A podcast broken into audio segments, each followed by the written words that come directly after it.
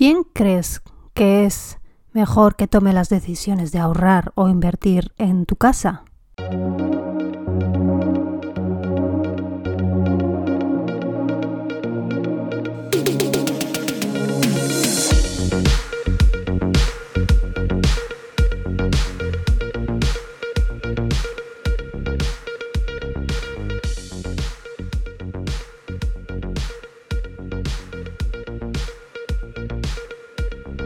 Buenos días, esto es Gestión de Vida, la asignatura que nunca tuvimos. Un podcast para ayudarnos a mejorar nuestra manera de gestionarnos a nosotros mismos, basado en estrategias, técnicas y recursos obtenidos a lo largo del tiempo por la investigación empresarial y que podemos adaptar a la vida personal de cada uno de nosotros para mejorarla. Soy Vero Martín, formadora en Administración, Gestión y Dirección de Empresas y este es el episodio número 22, en el que hablaremos de la toma de decisiones financieras en casa y de los activos y pasivos financieros. Te recuerdo que este episodio es el cuarto de cinco episodios de una edición especial dedicada a la mejora de la administración de las finanzas familiares y que si deseas tener la guía completa con plantillas e instrucciones detalladas puedes solicitármela en vmescueladegestión.com barra contacto y te la enviaré a tu correo en un PDF descargable. Hoy nos toca hablar de un tema delicado dentro de la economía familiar. Puede que estés de acuerdo conmigo o no, pero yo solo aporto mi propia reflexión. Estando encantada de que participéis y podamos tener un debate de este tema eh, y, en, cada uno de los temas que planteo en, en el podcast. Si quieres comentarme cualquier cosa o preguntarme cualquier duda, puedes enviarme un mensaje a blog arroba vmescueladegestión.com, sin tilde, y te contestaré en cuanto pueda. Uno de los principales problemas matrimoniales o de pareja suele ser el dinero. Y muchas de esas ocasiones no la falta de este, como puedes estar pensando, sino las decisiones en torno a este. Quien trae más dinero a casa, alguno de los dos trabaja en casa, uno quiere o está emprendiendo y la incertidumbre es constante, uno de los dos está en paro o está opositando y no puede trabajar durante un tiempo, eh, uno gastó más que el otro, tenemos cuentas conjuntas o las ponemos separadas, quién decide, quién lo controla todo. Las finanzas en pareja es una parte muy importante en una relación, pero lamentablemente, como no nos suele gustar hablar de dinero y cuando nos enamoramos es probable que seamos aún demasiado jóvenes, o simplemente la educación financiera no ha estado presente en nuestras vidas, estas conversaciones no se hacen cotidianas hasta que no tenemos problemas que nos están afectando directamente en nuestras vidas para entonces, y si no sabemos gestionarlo, probablemente empiece a crearse un problema en la pareja que puede conducir incluso a la ruptura y a cometer errores financieros de mayor calado. Hay distintas formas de hacer las cosas y todas pueden ser adecuadas, pero creo que lo más importante es hablarlo, ser consciente de cada una de las decisiones que se están tomando y que haya claridad, transparencia y entendimiento. Puede que a uno de los dos no le gusten estos temas y delegue su derecho y responsabilidad en el otro. Puede que uno de los dos entienda más de finanzas y se atribuya la responsabilidad mayor, pero como digo, creo que lo más importante es que ambos estén de acuerdo. Hay personas que tienen las cuentas del banco a nombre de los dos, hay otras personas que tienen alguna en común y mantienen unas cuentas personales para que cada miembro de la pareja pueda disponer de una parte de su salario para sus gastos personales sin dar explicación al otro constantemente. Yo personalmente pienso que la forma más eficiente, independientemente de las cuentas que se tengan y a nombre de quién, es crear un sistema de control de las finanzas como el que te estoy proponiendo en estos cinco capítulos de esta edición especial de finanzas personales y que ese sistema sea común a la unidad familiar, no tener un control individual para cada uno.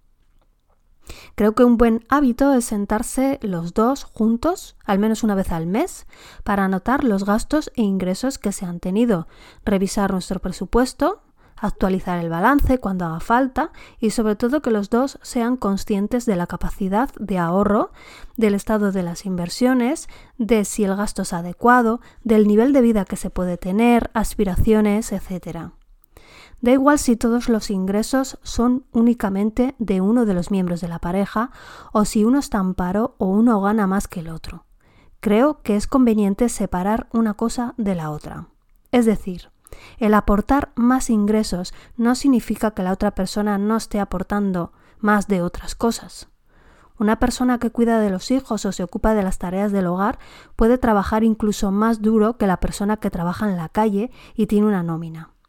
Incluso es más, creo que aunque no fuera así, es que son cosas distintas el tomar decisiones en casa que el hecho de quién trae el dinero a casa. Para que la relación y las finanzas, ambas cosas funcionen adecuadamente, creo que es mejor separar gestión y decisiones de quién es quien recibe la nómina. Las responsabilidades en general solemos repartirlas, pero en cuestión de finanzas creo que deben tenerlas, eh, deben tenerse los mismos derechos. Hablar y tomar acuerdos en común creo que siempre es la opción más ventajosa. Habrá personas que no estén de acuerdo y que opinen que si la otra persona ni entiende ni quiere entender, es mejor que el otro lleve estas cosas.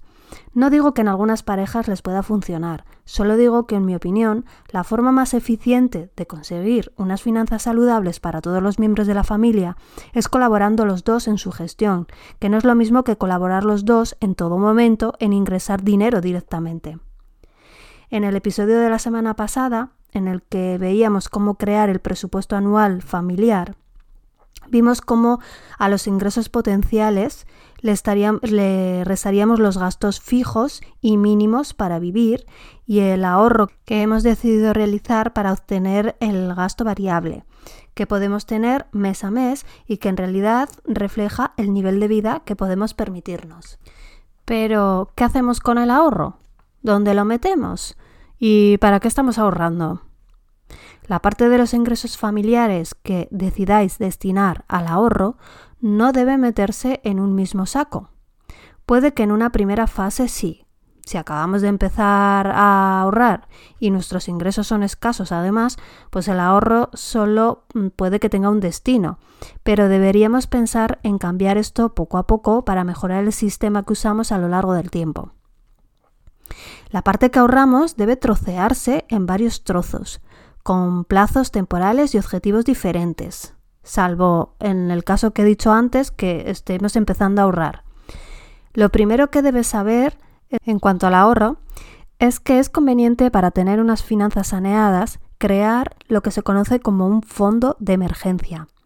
Esto es un dinero que ahorras en una cuenta bancaria con liquidez inmediata, es decir, un dinero que puedas disponer de él en cualquier momento y que debería estar formado por una cantidad de dinero suficiente que te permita vivir con lo mínimo, esos gastos fijos mínimos calculados eh, en el presupuesto, más algún gasto variable mínimo como la comida o el transporte durante seis meses por lo menos. Antes de ahorrar para otros proyectos, antes de ahorrar para tu jubilación o para comprarte un nuevo coche, deberías ahorrar esta cantidad, que te servirá para imprevistos. Cosas que pueden pasarnos como tener que arreglar algo en casa, temas de salud o que nos despidan el trabajo y nos quedemos en paro, por ejemplo. Cuando tengas que hacer uso de este dinero, entonces lo más pronto que puedas deberías ir reponiéndolo. Una vez que tengas asegurados unos seis meses de supervivencia mínima, para que nos entendamos, puedes empezar a ahorrar ya en otros productos financieros, con otros plazos temporales y con otros propósitos. Lo ideal sería tener una cuenta a medio plazo donde ahorrar con intención concreta. Es decir, eh, en realidad todo ahorro es un gasto futuro.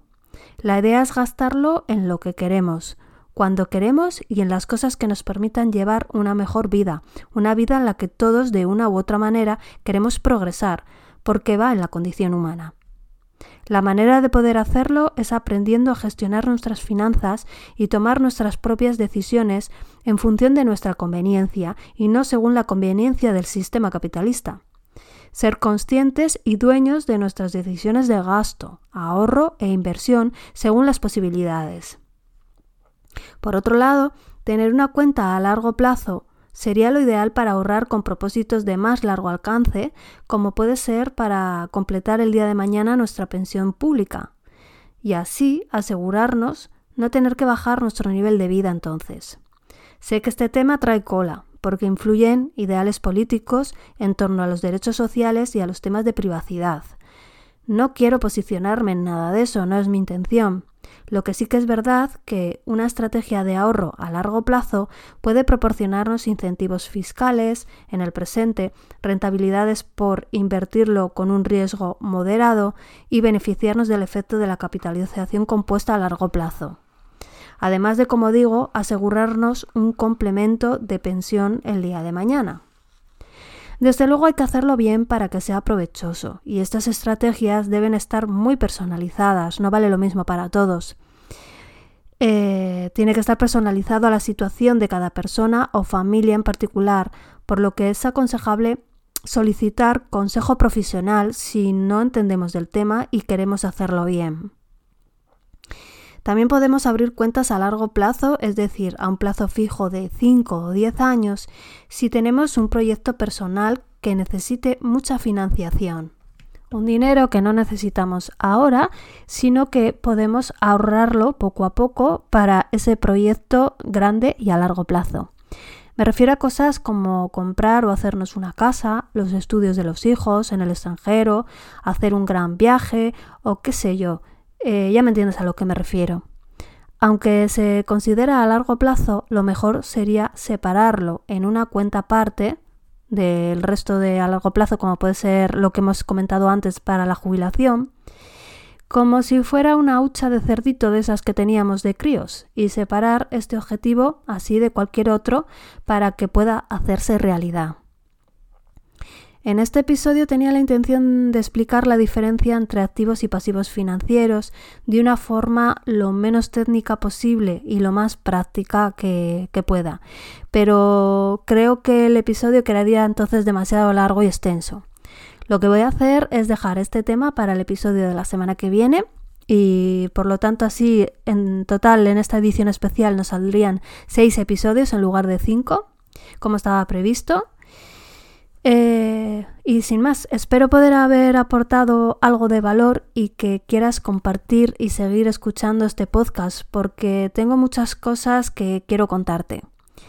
Si quieres preguntarme o comentarme cualquier cosa, como he dicho antes, puedes hacerlo enviándome un mensaje a mi correo blog arroba vmescuela de gestión sin tilde en la o, punto com. Nos escuchamos la semana que viene con lo prometido. Un abrazo.